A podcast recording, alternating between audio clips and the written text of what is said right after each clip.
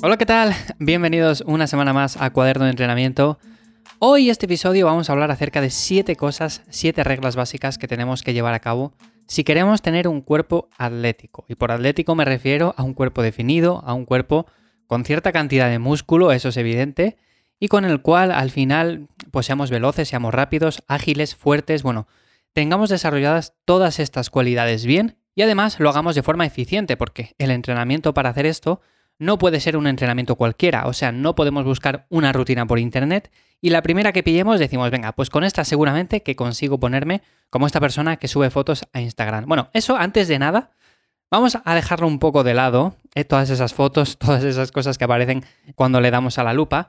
Y quiero hablaros acerca de, bueno, cómo podemos conseguir eso precisamente, un cuerpo atlético definido, estético, con cierta cantidad de músculo, y en definitiva un cuerpo que normalmente cuando vamos al gimnasio, cuando entrenamos, pues es lo que buscamos. Aparte de que nos sentimos bien, nos mola entrenar y todo eso, pero también buscamos pues unos efectos positivos a nivel visual. Entonces, antes de nada, ya sabéis que en ivyamazares.com me encontráis ahí para echaros una mano con el entrenamiento. Ahí tenéis también un montón de recursos que tenéis a vuestra disposición. Así que en definitiva, os dejo como siempre el enlace en la descripción. Bueno, como digo, desarrollar un físico fuerte, definido, atlético, no es complicado y solo requiere centrarse en un conjunto de principios probados a lo largo del tiempo para optimizar el rendimiento. De lo que siempre he hablado, o sea, básicamente tenemos que hacer una serie de cosas con el entrenamiento o se tienen que ir dando una serie de pasos para que con el paso de las semanas poco a poco vayamos viendo cambios positivos. Si pasa medio año, un año y estamos igual, es que alguna cosa falla, alguna cosa estamos haciendo mal, eso seguro.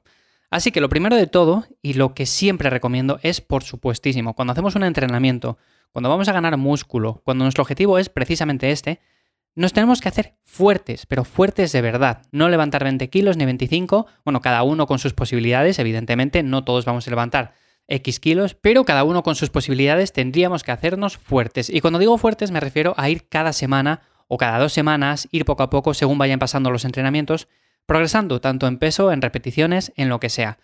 Tampoco es muy interesante el hecho de llegar al gimnasio y en cada sesión de entrenamiento decir, a ver si levanto más peso que la semana pasada a una sola repetición. Por ejemplo, si la semana pasada levanté 100 kilos a una repetición, hoy voy a levantar 105 o 110. No, eso no significa hacernos progresivamente más fuertes. Eso significa que lo que estamos haciendo es buscar una lesión. Así que eso sí que no lo aconsejo, salvo momentos puntuales que sí que lo podemos hacer pero lo más normal es que semana a semana sí que vayamos progresando de alguna que otra forma. Si no progresamos, tendríamos que retocar el entrenamiento porque evidentemente algo estamos haciendo mal o estamos haciendo mucho volumen o no estamos dedicando el esfuerzo necesario como para levantar más peso o hacer más repeticiones y en definitiva, de una forma u otra, esto sí que es primordial y sobre todo en unas primeras etapas, cuando estamos empezando a entrenar, es muy sencillo el hacernos fuertes. Así que deberíamos de centrarnos primero en eso. Lo segundo sería realizar movimientos explosivos. Esto tiene menos que ver con el entrenamiento de fuerza en sí, pero también es importante porque lo que estamos buscando es un cuerpo atlético en general. Por lo tanto, también imaginémonos una sentadilla, un peso muerto, ejercicios como por ejemplo eh, unas flexiones. Todos estos movimientos les podemos hacer con nuestro peso corporal antes de iniciar el entrenamiento con la barra y con los discos y les podemos hacer de una forma explosiva. Por ejemplo, sentadilla con salto o por ejemplo, en lugar del peso muerto, un salto de longitud, iniciando el movimiento quietos desde un sitio. Luego, por ejemplo, las flexiones también podemos hacer flexiones explosivas en las cuales empujemos nuestro cuerpo en la fase concéntrica. Total, todos estos movimientos también son interesantes de incorporar y por lo tanto para mí son importantes el hecho de hacer movimientos explosivos. Luego lo siguiente sería utilizar herramientas como el HIIT a la hora de hacer cardio, cierto que podemos hacer cardio de forma suave, de forma moderada, simplemente a modo de recuperación. Eso está muy bien, a mí me gusta mucho también, por ejemplo, dar paseos en bici, salir a caminar, todo eso está genial pero luego también podemos incorporar ciertas sesiones en las cuales el cardio sea de manera más intensa, que sea también muy breve, pero que sean sesiones realmente en las cuales pues haya cierta estimulación del sistema nervioso central.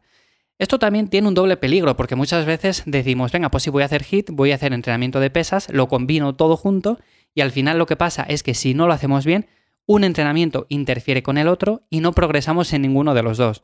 Bueno, pues aquí lo que vamos a hacer precisamente es incorporar este HIT, pero los días que no interfiera con el entrenamiento de fuerza. Por ejemplo, si entrenamos fuerza cuatro días a la semana, podemos meter un día de HIT a la semana, que sea, por ejemplo, unos 10-15 minutos, y que veamos que no interfiere de manera negativa con esa recuperación del entrenamiento de fuerza.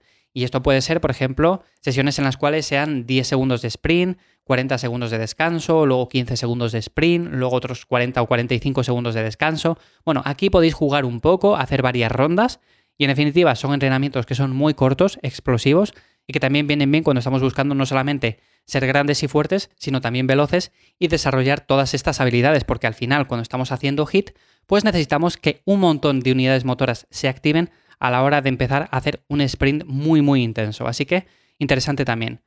Entrenar de forma unilateral, creo que de esto he hablado un montón de veces. O sea, no solamente se basa en hacer ejercicios básicos, bilaterales, porque cuando hacemos un press militar o cuando hacemos unas dominadas, parece que sí, que de los dos lados levantamos lo mismo, levantamos el mismo peso, pero cuando lo hacemos de manera unilateral, cuando hacemos un press militar de manera unilateral, nos damos cuenta de que hay un lado que tiene menos fuerza que el otro.